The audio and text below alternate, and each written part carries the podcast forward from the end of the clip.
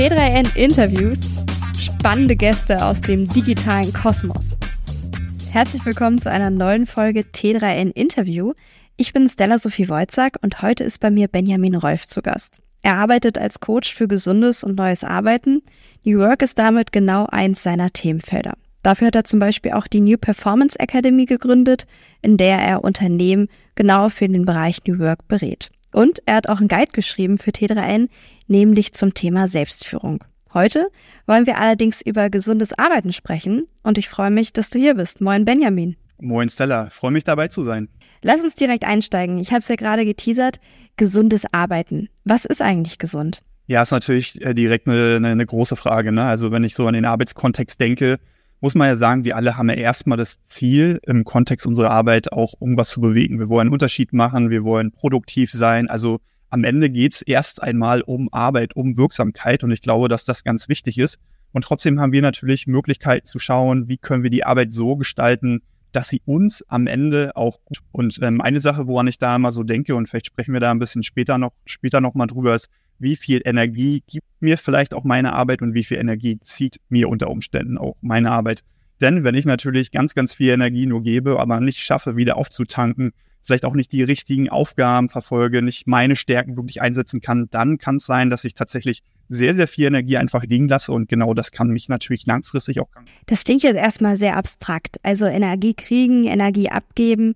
Heißt das, wenn zum Beispiel ein Obstkorb, Obstkorb bei mir im Büro steht, wenn ich einen höhenverstellbaren Schreibtisch habe, dann gibt mir das schon mal Energie. Oder wie ist das? Ja, also tatsächlich, also es, es macht tatsächlich Sinn, unterschiedliche Ebenen sich da auch anzuschauen. Ne? Das eine sind tatsächlich die Rahmenbedingungen, äh, unter denen wir arbeiten. Das kann natürlich auch sowas sein wie, ja, wie, wie ist das überhaupt mein Arbeitsplatz ausgestattet? Also habe ich die Möglichkeit, vielleicht irgendwo auch mal im Stehen zu arbeiten? Habe ich die Möglichkeit, mich zu bewegen? Habe ich die Möglichkeit, Pausen zu machen? Also alles, was mir vielleicht am Ende auch dabei hilft, körperlich auch aktiv zu sein, auch nicht vielleicht nur starr am Schreibtisch zu sitzen, sind natürlich Dinge, die mir erstmal gut tun. Wenn ich selber an gesundes Arbeiten denke, dann denke ich aber natürlich gerade, und wir sind hier natürlich äh, in, in der Wissensarbeitswelt äh, gerade auch unterwegs, denke ich natürlich sehr, sehr stark daran, was sind die Dinge, die uns auch kognitiv auch gut tun. Und da muss man sagen, hat das einerseits auch immer erstmal etwas damit zu tun, was ist die Arbeit, die wir überhaupt tun, ähm, ne, an welchen Themen arbeite ich, wie kann ich tatsächlich auch meine eigenen Stärken einsetzen. Also es geht tatsächlich auch um die Art und Weise der Arbeit, die wir tun, auch, auch um vielleicht den Sinn hinter der Arbeit, die wir sehen und dann natürlich aber auch den Ausgleich, den wir vielleicht für uns schaffen können. Also es sind immer zwei Dinge, die ich tatsächlich im Hinterkopf habe. Das eine ist tatsächlich Wachstum und auch zu gucken, wie können wir vielleicht auch besser werden, wie können wir persönlich wachsen, uns weiterentwickeln, weil auch das ist mental gesund, auch das tut uns gut, aber gleichzeitig natürlich auch zu gucken, wie können wir sowohl mental, aber körperlich uns auch regenerieren, auch wieder Energie tanken. beide Dinge müssen wir auch ein bisschen bespielen, wenn wir ganzheitlich auch gesund sein wollen und bleiben. Jetzt hast du ganz verschiedene Punkte schon aufgemacht. Ich würde noch einen Schritt zurückgehen. Das heißt, gesundes Arbeiten muss immer individuell betrachtet werden. Es hilft nicht, wenn mein Arbeitgeber mir zum Beispiel sagt, höhenverstellbarer Schreibtisch ist da, das macht dich jetzt gesund. Total. Also es muss individuell betrachtet werden und ähm, tatsächlich ist es natürlich ein hochkomplexes Thema, weil am Ende natürlich auch immer die Frage ist, was findet jetzt im Arbeitskontext statt? Was ist dann natürlich auch schon wieder sehr, sehr privat und sehr persönlich. Ne? Also gerade wenn wir über Gesundheit reden, reden wir natürlich irgendwo auch über, über Nicht-Gesundheit, auch über Krankheit. Und da ist es natürlich total wichtig, für jeden Einzelnen erstmal auch für sich persönlich eine Grenze zu setzen. Also was sind Dinge, die mich vielleicht auch im Kontext meiner Arbeit beeinträchtigen, was möchte ich vielleicht auch teilen. Ähm, aber natürlich auch wiederum von Seiten vielleicht einer Führungskraft und auch des Arbeits Arbeitgebers auch zu schauen, was sind Themen, ähm, wo ich tatsächlich einen Unterschied machen kann. Und heutzutage sprechen wir natürlich jetzt schon auch mehr und mehr nicht nur über körperliche Gesundheit, wir sprechen auch sehr, sehr viel über mentale Gesundheit. Und da wird natürlich auch die Grenze zwischen, ich sage jetzt mal, ähm, ja, pers persönlicher Umgebung? Also was sind Dinge, die mich vielleicht auch persönlich belasten, in meinem Privatleben be belasten? Was sind vielleicht auch individuelle Verhaltensweisen, die ich auch nach der Arbeit habe? Und was sind Dinge, die mich vielleicht auch im Arbeitskontext belasten? Diese Grenze verwischt natürlich immer mehr. Und das hat unter anderem auch mit natürlich der Veränderung in der Arbeitswelt zu tun, weil auch hier können wir diese Grenze zwischen Arbeit und Privatleben immer, immer weniger genau finden. Ne? Also gerade die hybride Arbeit führt am Ende dazu, dass wir so dieses sogenannte Work-Life-Blending haben und das nehmen wir natürlich auch im Kontext Gesundheit sehr, sehr wahr. Work-Life-Blending bedeutet also, dass quasi Arbeits- und Privatleben einfach ineinander übergehen. Genau, also Work-Life-Balance äh, ist vielleicht der Begriff, der ähm, tatsächlich erstmal bei jedem und jeder so ein bisschen im Hinterkopf ist und, äh, glaube ich, immer, immer noch ein sehr, sehr geläufiger Begriff. Gerade diese Veränderung hin zu Blending bedeutet eigentlich, dass es immer, immer weniger darum geht, jetzt, ähm, ich sag mal, Arbeit und Privatleben so gesehen in eine Balance kommen, sondern was wir wahrnehmen, ist, dass beides ähm, eigentlich miteinander sehr, sehr stark vermischt wird, vermengt wird. Und das hat natürlich einerseits ähm, eine Chance. Und die große Chance liegt am Ende darin, dass vielleicht jeder von uns und du und ich so ein bisschen auch gucken können, hey, wie möchte ich denn mein Leben gestalten, so dass es mir gut tut? Was sind persönliche Bedürfnisse, die ich habe? Zum Beispiel, vielleicht habe ich eine Familie und will mich vielleicht ähm, nachmittags auch mal um meine Kinder kümmern. Vielleicht merke ich, ich brauche ähm, nachmittags irgendwie ein bisschen mehr Bewegung und kann mir das im Homeoffice mal nehmen. Das sind Chancen von Work-Life-Blending. Gleichzeitig auch hier sehen wir natürlich wieder Herausforderungen. Ne? Diverse Studien, die schon auch belegen, es ist schwer, abends abzuschalten, vielleicht auch für viele Personen. Wir sehen, dass vielleicht auch Arbeit im Homeoffice ähm, dazu führen kann, dass wir uns ähm, isoliert fühlen, dass wir uns einsam fühlen. Und auch das hat eine Auswirkung wiederum auf Gesundheit, auf mentale Gesundheit, ähm, wenn wir uns zum Beispiel ja nicht verbunden zu unserem Team, zu unserem Arbeitsplatz. Und hier sehen wir schon so, Stella, das ist ein Riesenfeld, ne, gesundes Arbeiten. Also wenn ich an Gesundheit denke, ist es nicht nur körperlich und mental, da gehört auch sowas wie eine soziale Gesundheit mit dazu. Also Teamgesundheit, fühle ich mich verbunden zum Unternehmen, aber auch etwas, was wir vielleicht so eine Art spirituelle Gesundheit nennen können. Spirituell nicht in einem esoterischen Sinne, sondern da geht es wirklich sehr, sehr stark um das Thema Sinn in der Arbeit sehen. Also sehe ich einen Sinn in meiner Arbeit, fühle ich mich auch emotional zu der Arbeit verbunden und all das macht ganzheitlich auch ähm, ja, gesundes Arbeiten auf. Und das sind alles Punkte, die du angesprochen hast, von denen ich glaube, dass viele, die uns auch gerade zuhören, die bestimmt kennen und wissen, hey, ich möchte Sport machen, ich möchte meine Freunde sehen, ich will Zeit mit der Familie, aber ich will auch arbeiten. Hast du denn einen Tipp, wie ich das vernünftig alles unter einen Hut bekommen kann? Unter einen Hut bekommen bedeutet am Ende auch, ähm, dass es natürlich was hyperindividuelles ist. Und ähm, was ich immer empfehle, ist gerade wenn es um auch gesundes Arbeiten geht, für sich individuell natürlich erstmal persönlich Klarheit zu schaffen, was brauche ich denn gerade? Also wo fehlt's mir? Und ähm, eine Übung, die ich auch sehr, sehr gerne mache, auch in Workshops oder auch Coachings, ist tatsächlich mal ähm, die eigenen Bedürfnisse zu betrachten und tatsächlich kann man diese vier Felder, diese vier, ich sag mal, Gesundheitsfelder einmal betrachten, die ich eben schon ähm, genannt habe. Da gibt zum Beispiel natürlich körperliche Gesundheit mal für sich zu überlegen. Ähm, fehlt es mir gerade an Ruhe, fehlt es mir an Regeneration, fehlt es mir an Bewegung. Ne? Das könnten so Bedürfnisse sein, die sich da wiederfinden. Mentale Gesundheit geht es vielleicht auch um Dinge wie, hey, ich möchte ein bisschen selbstbestimmter arbeiten können oder ich möchte mich weiterentwickeln können. Auch das können Bedürfnisse sein. Ähm, spirituelle Gesundheit hatten wir gerade schon, vielleicht so der, das Bedürfnis nach mehr Sinn in der Arbeit oder ich möchte mich auch wertgeschätzt fühlen mit dem, was ich hier tue. Und natürlich soziale Gesundheit.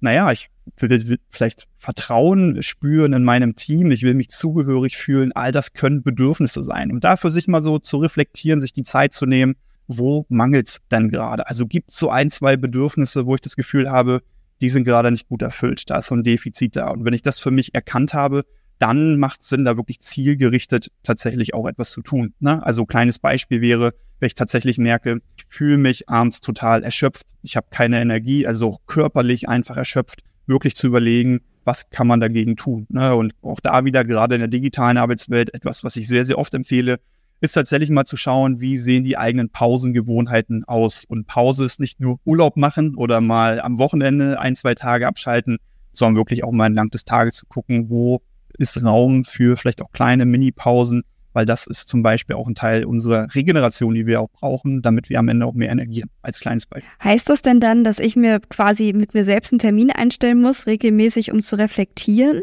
Weil das kostet mich ja auch wieder Zeit, der Terminplan ist voll und dann sinkt meine Motivation.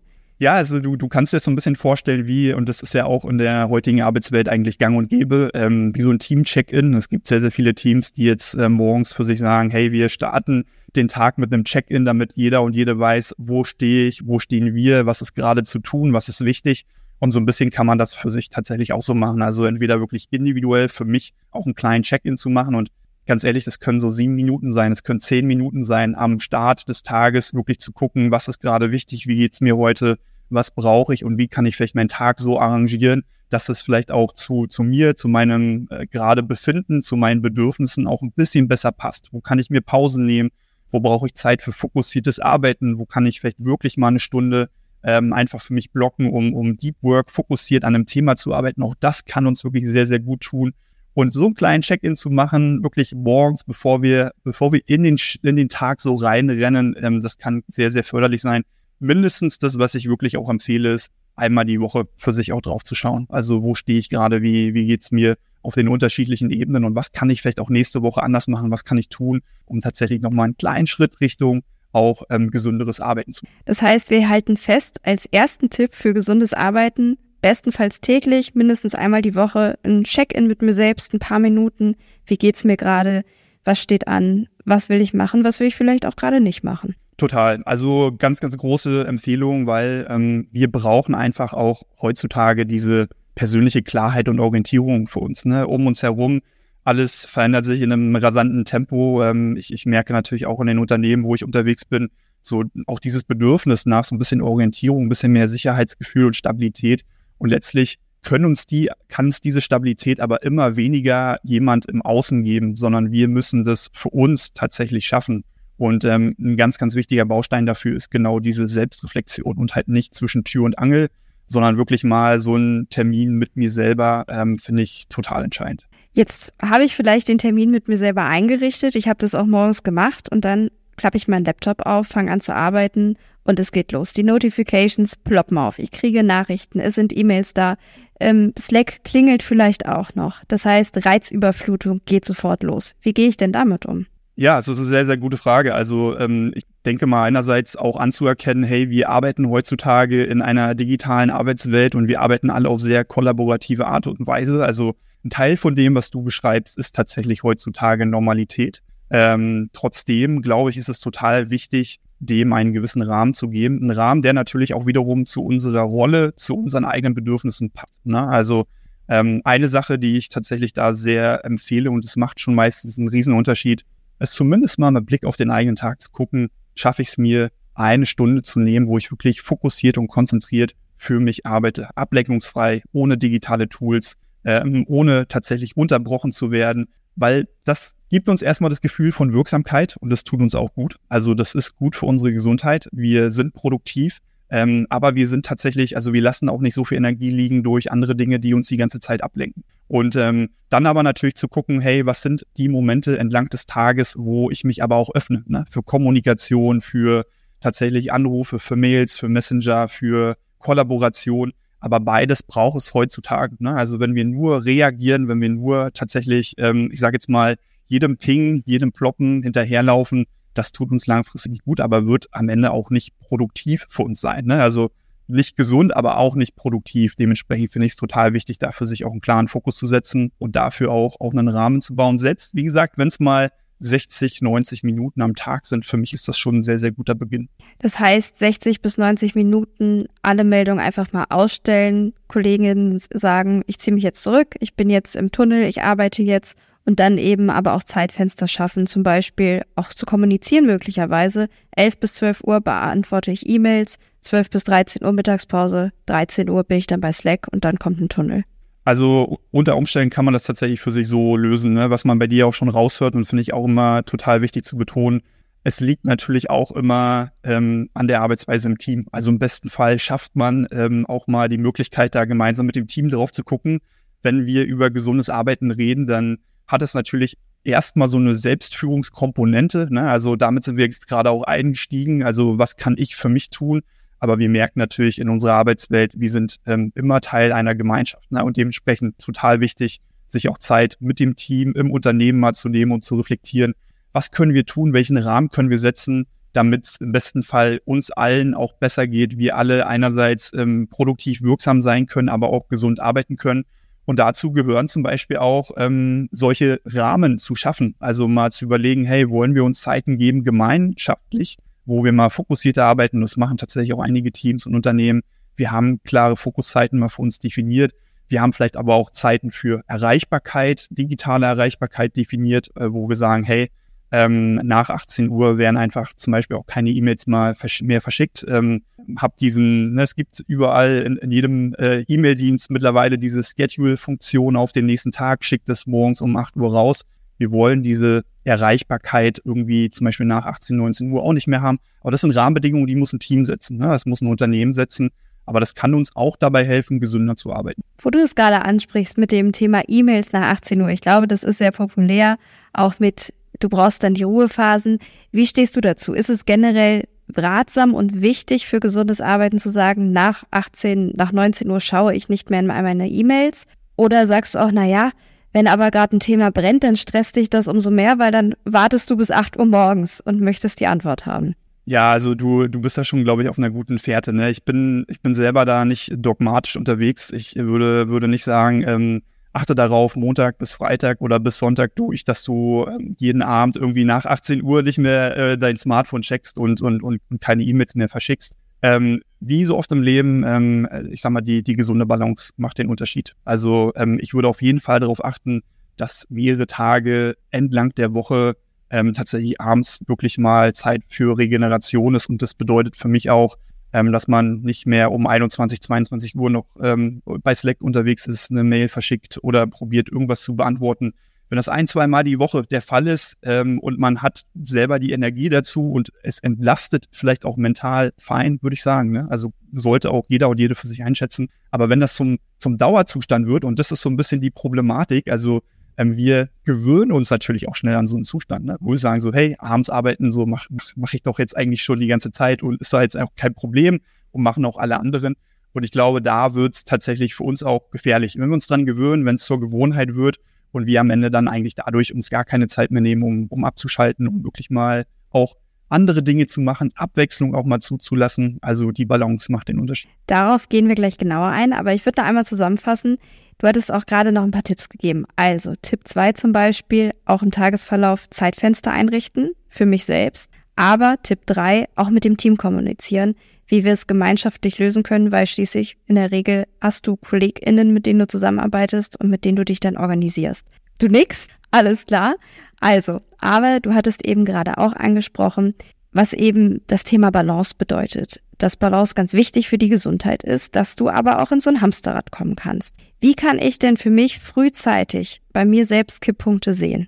Also sehr, sehr gute Frage. Ich glaube, es gibt unterschiedliche Kipppunkte, die wir wahrnehmen können. Ähm, das eine, darüber hatten wir schon geredet, ist tatsächlich auf eigene Bedürfnisse zu achten und wenn ich das wirklich mache, was wir auch als Tipp 1, 2 schon, glaube ich, so ähm, empfohlen habe, dann bin ich da schon auf einer guten Fährte. Also wirklich zu gucken, ähm, regelmäßig, ähm, was fehlt mir gerade, wo nehme ich gerade ein Bedürfnis wahr. Ne? Also brauche ich Ruhe, habe ich das Gefühl, ich bin hier total überladen, überlastet. Das ist ein Kipppunkt, den ich wahrnehmen kann. Für mich ein anderer Kipppunkt, ähm, dem ich eher persönlich folge und ähm, wo ich sehr, sehr stark auch dran glaube, ist tatsächlich, wenn wir und das ist tatsächlich eher eine eigene Faustregel, die ich hier mal teile. Ne? Also ist jetzt nicht wissenschaftlich belegt, aber so eine kleine eigene Faustregel. Wenn ich für mich selber persönlich merke, dass ich so circa, ich sag jetzt mal, anderthalb Wochen vielleicht so am laufenden Band gute Gewohnheiten, die ich sonst verfolge, liegen lasse. Das kann zum Beispiel sowas sein wie, hey, ich treffe mich doch sonst einmal die Woche mit einem guten Freund, um Sport zu machen, joggen zu gehen oder hey, normalerweise habe ich mir für die Familie oder für Partner oder Partnerin irgendwie einmal die Woche Zeit genommen und wir wollten da irgendwie entspannt was kochen. Oder, oder, ne? Gute Gewohnheiten für uns äh, mit anderen Personen oder für mich selber. Wenn ich die anderthalb Wochen oder vielleicht plus minus länger mal liegen lasse, ist es für mich eigentlich schon so das Warnzeichen, so hey, hier äh, läuft gerade so ein bisschen was aus dem Ruder. Was ist daran gefährlich? Erstmal natürlich ist es eine Indikation, okay, scheinbar habe ich irgendwie so viel zu tun, dass ich genau diese guten Gewohnheiten liegen lasse. Aber das Gefährliche ist, dass diese guten Gewohnheiten normalerweise genau die Dinge sind, die uns halt wiederum Energie geben und meistens sehr, sehr viel Energie geben. Ne? Da sind wir wieder äh, bei meinem Anfangsstatement, also darauf zu achten, wie viel Energie gebe ich natürlich in meine Arbeit rein. Und erfahrungsgemäß kann es schon sehr, sehr viel Energie sein, aber wo bekomme ich auch wieder Energie her? Und normalerweise sind es wirklich so kleine Rituale, Gewohnheiten, die wir im Alltag so verfolgen. Bei den einen ist es morgens irgendwie eine Runde Yoga zu machen, bei den anderen abends mit Freunden unterwegs zu sein, einen Ausflug zu machen am Wochenende. Wenn diese Dinge wirklich so mal anderthalb, zwei Wochen am laufenden Band liegen bleiben, dann ist es für mich eigentlich so ein kleiner Warnschuss schon, den ich wahrnehme. Ich habe auch gesehen, zum Beispiel bei deinem Instagram-Profil, dass du in Sport einen sehr großen Ausgleich siehst. Da habe ich mir auch mal ein paar Studien angeguckt. Sport ist auf jeden Fall ein wichtiges Thema, einfach auch, um mit Stress umzugehen. Hast du da vielleicht für Sportmuffel, weil das zeigt eine Studie der Technikerkrankenkasse aus dem vergangenen Jahr, 45 Prozent der Befragten in Deutschland, die machen selten, also weniger als eine Stunde pro Woche oder gar keinen Sport. Allerdings, es tut gut. Hast du einen Motivationstipp? Oh, Motivationstipp. ähm, also Motivationstipp, glaube ich, ist ähm, natürlich immer für sich selber, ich würde sagen, erstmal so zu überlegen, was, also in welche positive Zukunft könnte mich das bringen für mich selber als Person, ähm, wenn ich mich mehr bewege. Und äh, Sport ist natürlich immer so erstmal so, so groß gefasst und kann sehr viel sein lass uns einfach mal über Bewegung reden und für sich äh, so zu überlegen, hey, ähm, was ist so ein positives Zukunftsbild, was ich von mir als Person habe, vielleicht in den nächsten zwei, drei, vier, fünf Jahren. Ne? Und im besten Fall kann man das auch emotional so ein bisschen aufladen. Also ich meine, es gibt ähm, vielleicht irgendwie weißt du, Familienväter, die sagen so, hey, wenn mein fünfjähriger Sohn mit dem Fußball losläuft, dann will ich da gerne hinterherlaufen können ähm, und nicht irgendwie, äh, keine Ahnung, so das Gefühl haben, so, es, es geht eigentlich überhaupt nicht mehr. Ähm, oder wenn wir mit der Familie irgendwie einen Ausflug machen mit dem Fahrrad, will ich nicht das Gefühl haben, nach zehn Kilometer so, ich, ich kipp gleich vom Rad. Also das sind so, das sind so, so ein paar so emotionale Alltagsbilder, die wir natürlich so für uns haben können. Und das kann zwei, drei, vier, fünf Jahre in der Zukunft sein. Es kann aber auch mal zehn, zwanzig Jahre weitergerechnet sein, wo das natürlich noch viel, viel mehr dann auch den Unterschied macht. Also wer will ich als Mensch in Zukunft sein und welche Rolle spielt dafür meine Gesundheit und in dem Sinne natürlich auch Bewegung und Sport. Und ähm, natürlich ist, glaube ich, wenn man, ich sage jetzt mal, grundsätzlich nicht viel Sport vielleicht auch in der Vergangenheit gemacht habe, immer erstmal eine große Überwindung, äh, Überwindung anzufangen und irgendwie vor allen Dingen auch das Richtige für sich zu finden. Und genau das ist für mich meistens schon der entscheidende Punkt. Also wirklich mal zu schauen, was ist eine Art von Bewegung, die mir gut tut, aber die mir auch vielleicht Spaß macht und die ich für mich selber wirklich auch gut verfolgen kann. Also ich würde mich da nicht in irgendeine Sache reinzwingen lassen, ähm, weil jemand sagt, du musst jetzt ins Fitnessstudio gehen oder du musst anfangen zu joggen. Wirklich für sich zu gucken, so, was ist eine Form von Bewegung, die mir Spaß macht? Und vielleicht ist es Fahrradfahren, vielleicht ist es tatsächlich irgendwie auch einfach zwei, dreimal ähm, ja, am Tag irgendwie einen kleinen Spaziergang machen, sich einen Hund zulegen, oh, um spazieren gehen zu müssen. Ne? Also das ist ja, glaube ich, auch die, ähm, ich sage jetzt mal, die beste Verpflichtung, die man so haben kann. Aber wirklich Bewegung in den Alltag zu bringen und tatsächlich, weil du auch gesagt hast, Studien zeigen, was Studien halt auch zeigen, ähm, dass schon so ein bisschen Bewegung auch entlang des Tages, also so 20 Minuten spazieren gehen, auch ähm, unsere kognitive Leistungsfähigkeit verbessert. Ne? Also das ist auch eine Sache, wenn wir so über Pausen, Regeneration entlang des Alltags äh, schauen, auch eine Sache, die ich ähm, probiere für mich tatsächlich auch in den Alltag zu integrieren, mindestens mal einmal irgendwie vielleicht am Nachmittag rauszugehen, um den Block zu gehen, nicht einfach nur rumzusitzen mit dem Kaffee, sondern tatsächlich mal ein bisschen spazieren zu gehen, weil das nicht nur uns gut tut, also nicht nur Stress reduziert, sondern am Ende auch ähm, dazu führt, dass wir bessere Ideen haben, dass wir ja, besser Probleme lösen können. All das ähm, haben Studien auch schon bewiesen. Das, was du gerade ansprichst, ist ja eine verbesserte Leistungsfähigkeit. Und da kommt mir natürlich sofort der Begriff High Performance oder High Performer. Du selbst sagst äh, oder nennst dich bei Instagram Coach für gesunde High Performance. Was meinst du damit? Oh ja, also einerseits muss ich mal zugeben, ich pflege mein, mein Instagram-Profil nicht so gut wie mein LinkedIn-Profil. also da steht, da steht aber da schon eine ganze, eine ganze Weile und trotzdem ähm, hat das natürlich irgendwie so seine Berechtigung. Also ich finde, was mir persönlich sehr wichtig ist, ist einerseits ähm, diesen Leistungsbegriff insgesamt in der Arbeitswelt ähm, mal ein bisschen aufzubrechen, weil einerseits finde ich, dass Leistung für uns etwas sehr, sehr Wichtiges ist, weil Leistung weiterhin auch dafür steht, dass wir etwas bewegen, dass wir wirksam sind, dass wir tatsächlich natürlich auch die großen Herausforderungen, wie ich, die würde ich jetzt mal so sagen, unserer Zeit irgendwo auch bewältigen können.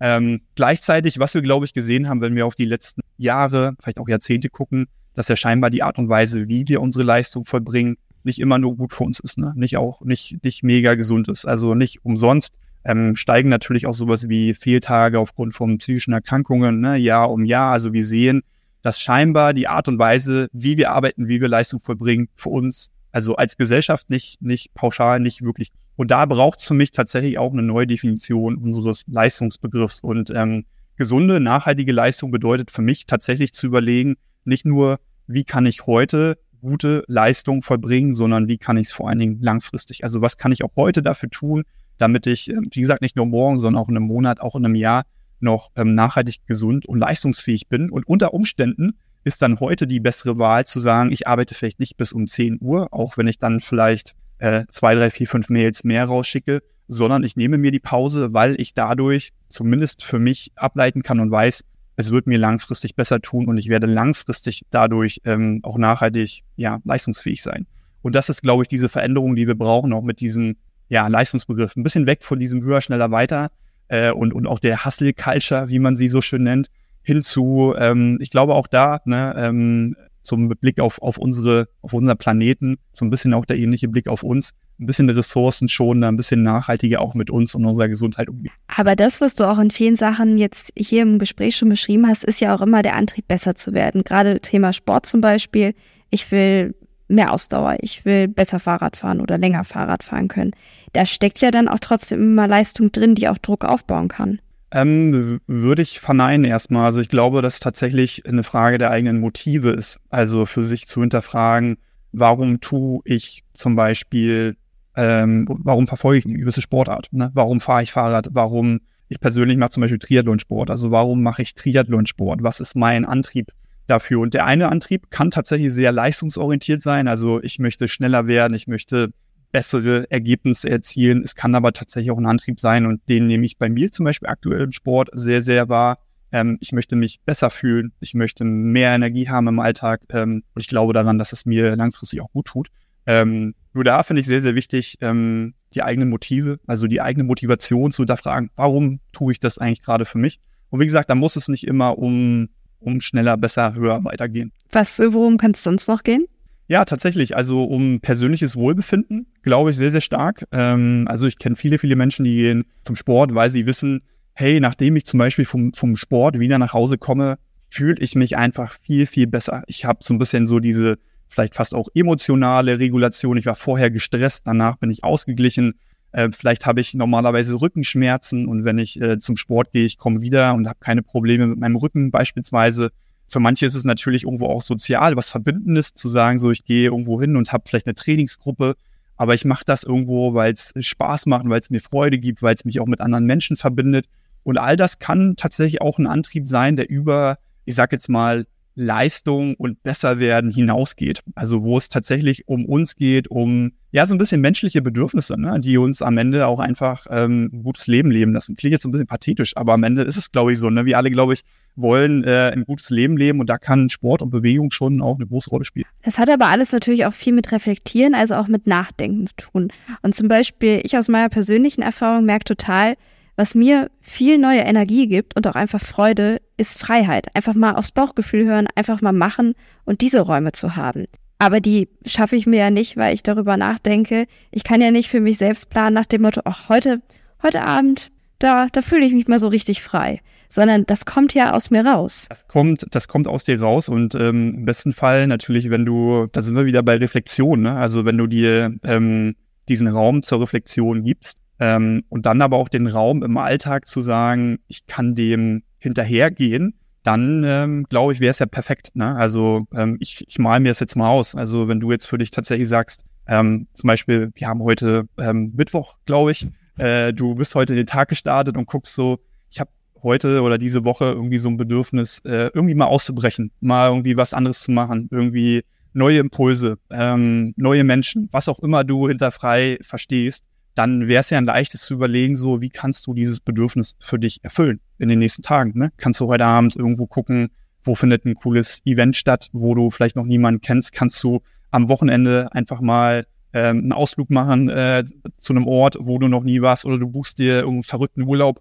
Also das ist ja wirklich die Frage dann, wie kommen wir von diesem Bedürfnis, was du für dich erkennst, hey, frei sein, irgendwie ausbrechen, hin zu dann tatsächlich einer Aktion ne? und etwas, was wir tun. Und ich glaube, wenn wir da ähm, bei uns bleiben, in der Reflexion bleiben, aber uns auch den Raum geben, tatsächlich etwas zu verändern, dann sehe ich da, sehe ich da kein Thema. Aber das ist das, was ich mich frage, ob wir auch Gefahr laufen, manchmal Dinge zu zerdenken, anstatt einfach mal direkt zu machen. Ja, also vielleicht, aber die Frage ist, was bedeutet einfach machen? Ne? Also aus welchen, irgendwo kommt ja ein Impuls her. Ähm, und ähm, ich sag mal ganz, ich sag mal ganz realistisch gedacht, einfach machen bedeutet ja für uns trotzdem vermutlich auch nicht, du sitzt um 11 Uhr vormittags äh, am Arbeitstisch und denkst dir, ähm, ich muss jetzt mal ausbrechen und man, man, man lässt alles stehen und liegen und läuft los irgendwo quer durch die Stadt, sondern vermutlich und ein bisschen ist es natürlich ja der Rahmen, in dem wir uns hier bewegen in der Gesellschaft und auch in der Arbeitswelt, ähm, hat das ja alles noch einen gewissen Rahmen, was dann vielleicht bedeuten kann, so, hey, ähm, ich mache was anderes heute Abend ne? oder ich mache was anderes ähm, Ende der Woche. Ähm, von daher, ich glaube, Spontanität und Freiheit ja, ähm, aber so einfach mal machen, ja, einfach mal machen wäre auch irgendwie heute Abend einfach mal machen und ich glaube, dass da so ein bisschen reflektieren schon irgendwie mit dazugehört immer. Wie handhabst du das selbst? Wie viel reflektierst du? Hast du ein Journal zum Beispiel? Ich weiß, das ist ja natürlich in, in vielen Bubbles ist das ganz beliebt, morgens erstmal ein bisschen das Journal schreiben. Ja, tatsächlich, äh, also super gute Frage. Ich äh, muss sagen, auch da bin ich nicht total dogmatisch, ähm, weil ähm, gerade wenn wir so über gesunde Leistungsfähigkeit reden, muss man ja sagen, da gibt es ja so, so viele auch Extreme von ähm, dass einem gepredigt wird, hey, steh morgens um fünf auf und mach erstmal 90 Minuten irgendwie Yoga und Journaling und trink deinen Tee und geh dann noch eine Runde joggen und so. Ähm, davon halte ich überhaupt nichts, sondern am Ende halt wirklich für sich zu gucken, ähm, was ähm, tut mir gerade gut und lieber weniger, äh, weniger ist mehr. Ne? Und wenn ich das Gefühl habe, ähm, Reflexion zum Beispiel mit einem Journal tut mir gut, dann das tatsächlich irgendwo auch zu verfolgen. Ich habe, ähm, ich würde sagen, ich habe eher Phasen, wo ich das nutze. Ich nutze das jetzt aktuell wieder ein bisschen mehr, weil ich merke, es ist mehr los, es bewegt sich gerade mehr, ich muss mehr Entscheidungen auch gerade für mich persönlich treffen. Da hilft mir das total, ne? Auch zu sagen, ähm, und es muss nicht jeden Tag sein, es ist vielleicht zwei, dreimal die Woche. Ich schnapp mir mal das Journal, ich ähm, schreibe ein paar Fragen auf, überlege für mich und, und gucke, ob ich ähm, ein bisschen mehr Klarheit finde, ein bisschen mehr Orientierung für mich finde. Ähm, es gibt, ich kenne auch Menschen, die machen das jeden, jeden Tag, aber ich würde da auch sagen, nicht zu dogmatisch, sondern wirklich gucken, was fühlt sich gut an, was braucht man auch selber und dann für sich einen Weg finden. Und ähm, ja, also nicht, nicht, zu, nicht zu verkopft, definitiv. Da wären wir wieder beim Thema verkopft. Aber gut, dass du es ansprichst. Genau das habe ich mir nämlich auch bei der Recherche an manchen Stellen gedacht. Es gibt ja wahnsinnig viele Tipps, was ich alles Gutes für mich tun kann. Wenn ich dann aber, wie du es gerade angesprochen hast, denke, gut, morgens Yoga, Journal, reflektieren, mh, dann ist mein Tag noch voller.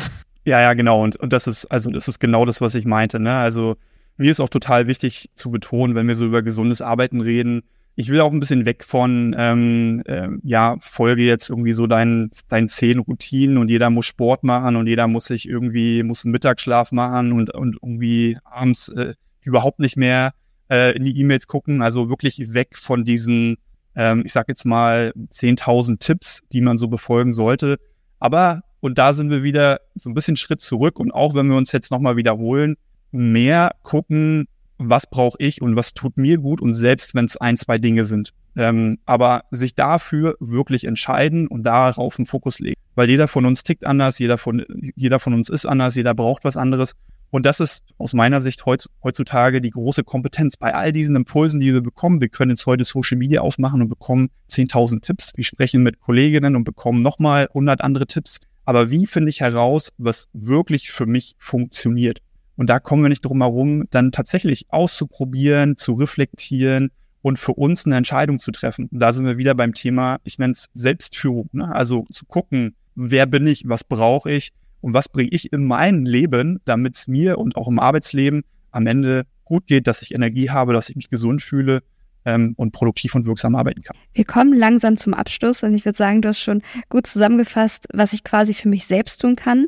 Du hast aber eingangs auch gesagt, es gibt auch vielleicht die Rolle von mir als Führungskraft, die eine Verantwortung trägt. Wie kann ich das, worüber wir gerade gesprochen haben, auch transportieren und vielleicht meinen MitarbeiterInnen helfen, da einfach Anreize zu geben? Ja, also ich glaube, insbesondere für Führungskräfte ähm, muss man einfach anerkennen, ähm, Führungskräfte haben eine Vorbildrolle, ob sie das wollen oder nicht. Also ähm, in den allermeisten Unternehmen gucken die Mitarbeitenden darauf, was die Führungskräfte, wie verhalten sie sich, ähm, was sagen sie und wie ähm, sieht dann dementsprechend auch das Verhalten aus, also passt das auch zusammen. Ähm, und wenn ich als Führungskraft für mich sage, mir, mir persönlich ist so etwas wie gesundes Arbeiten wichtig, mir persönlich liegt äh, auch die Teamgesundheit am Herzen. Nicht, weil ich ein guter Mensch bin, sondern weil ich vielleicht auch logisch für mich reflektiere. Gesundheit bedeutet auch Leistungsfähigkeit, bedeutet äh, langfristig bessere Ergebnisse, finde ich ganz, ganz wichtig. Also es bedeutet, es ist kein, keine Wohlfühloase, es geht um langfristig bessere Ergebnisse. Ähm, aber dann muss ich für mich selber auch als Führungskraft überlegen, was bedeutet das dann eigentlich für mich und was möchte ich auch in Richtung des Teams vorleben. Ne?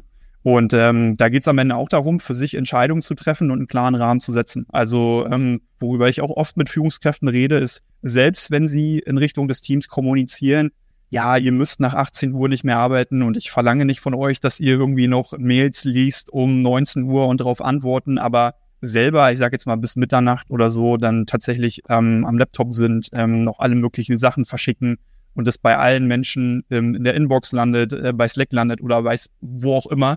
Es hat, es sendet ein Signal äh, ob man es will oder nicht, es sendet ein Signal. Und selbst wenn ich natürlich sage, so erwarte ich nicht von euch, es sendet ein Signal. Und dementsprechend finde ich es total wichtig zu überlegen, was kann ich anders tun, ähm, um tatsächlich vielleicht irgendwo auch meinem Team einfach äh, das Gefühl zu geben, es ist wirklich nicht erwartet.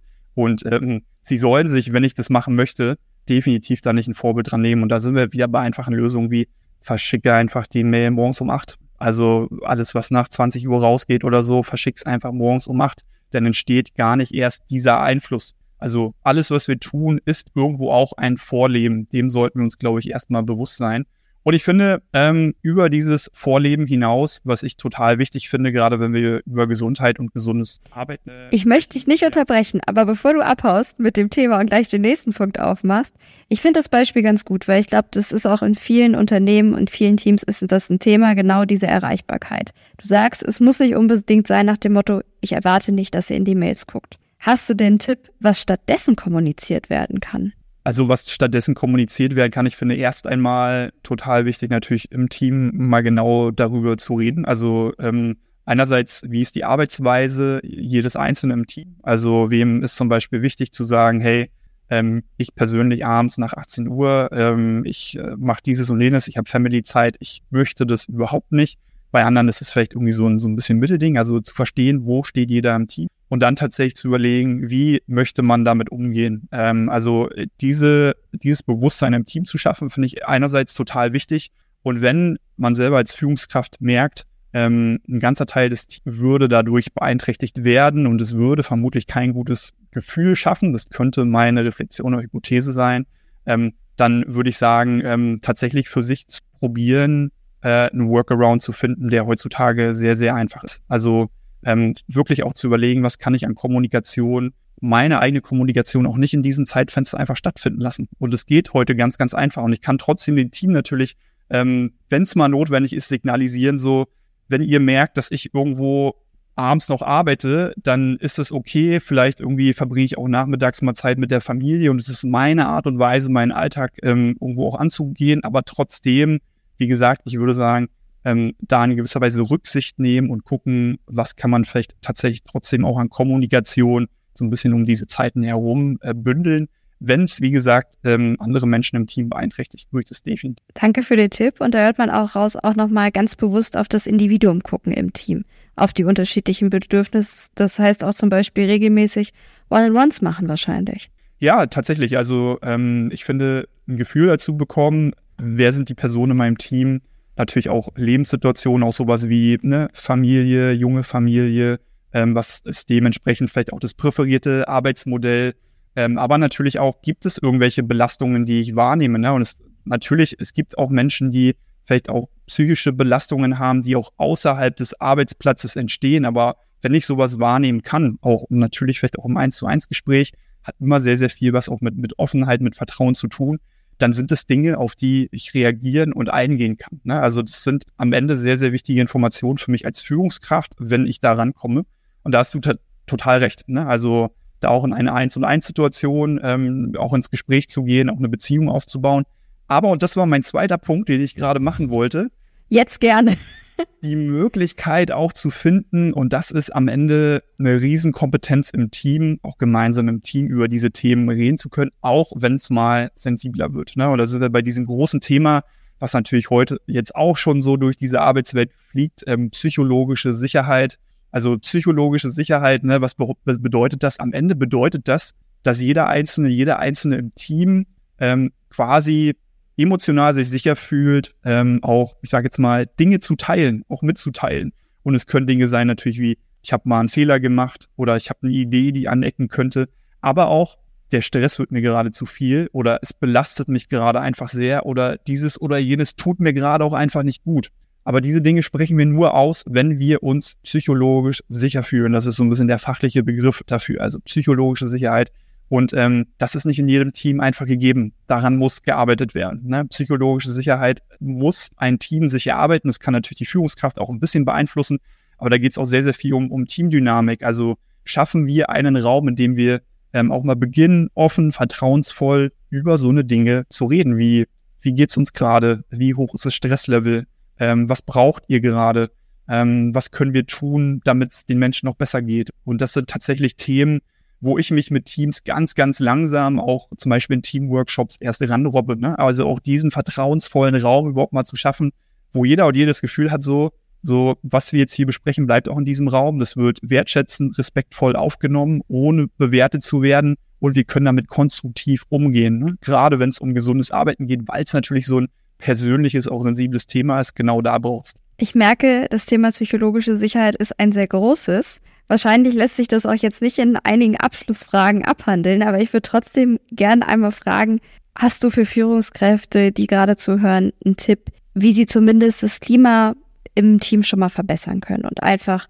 im Alltag für ein gutes Klima sorgen? auch da wieder, glaube ich, so ein bisschen Definitionssache, gutes Klima und wo, wo steht natürlich das Team. Ähm, ich finde ganz generell total wichtig, ähm, erstmal als Führungskraft auch, und das, das kann man natürlich tun, einen Raum zu schaffen, also Zeit und Raum, in dem diese Themen Platz finden, in dem auch zum Beispiel sowas wie gesundes Arbeiten Platz findet. Also es wird mit Sicherheit in jedem Team Meetings geben, vielleicht irgendwo auch keine Ahnung, ne, viele Teams haben vielleicht irgendwie einmal im Quartal so eine Art Teamtag ähm, äh, zum Beispiel, wo dieses Thema mal auf der Agenda mit drauf ist, ne? Oder einmal im Monat oder man sagt wirklich, wir machen mal exklusiv nur einen Workshop dazu, damit Zeit und Raum dafür da ist. Und das alleine ist schon ein wichtiges Signal, ähm, weil das natürlich dem, dem Team zeigt, so, hey, es ist, es ist wichtig und ich möchte auch als Führungskraft, dass das hier bei uns auf der Agenda ist und dass wir gemeinsam daran, daran arbeiten. Und ähm, dann natürlich am Ende auch die Fahne dafür hochhalten. Und die Fahne hochhalten heißt, ähm, selber als Führungskraft auch Dinge teilen. Auch mal teilen, ist für viele Führungskräfte nicht leicht, auch mal teilen, wenn man selber vielleicht gerade mal sehr gestresst ist, wenn man selber sich auch ein bisschen belastet fühlt, wenn man ähm, selber vielleicht auch mal ein bisschen am struggeln ist, weil auch das gehört ähm, zu psychologischer Sicherheit mit dazu. Also wenn ich möchte, dass meine Mitarbeitenden mir mitteilen, wenn sie sich belastet, überlastet, äh, stark gestresst fühlen, dann muss ich auch bereit sein, auch so eine Dinge zu teilen. Und das kann ich als Führungskraft ähm, jederzeit natürlich in einem geschützten Raum und wohldosiert tun. Aber das sollte ich tun, wenn mir das auch bei meinen Mitarbeitern wichtig ist. Das klingt dann nach einem sehr guten Abschluss, nämlich nach dem Aufruf, auch mal darüber zu sprechen, wenn Dinge nicht so gut laufen und einfach mal offen zu kommunizieren, wie es einem gerade selbst geht. Absolut. Dann würde ich an der Stelle sagen, vielen, vielen Dank für deine Zeit, für deine Insights, für deine vielen Tipps. Ich hoffe, den ZuhörerInnen hat es gut gefallen. Und dann sage ich bis zum nächsten Mal. Tschüss. Ciao, danke Stella.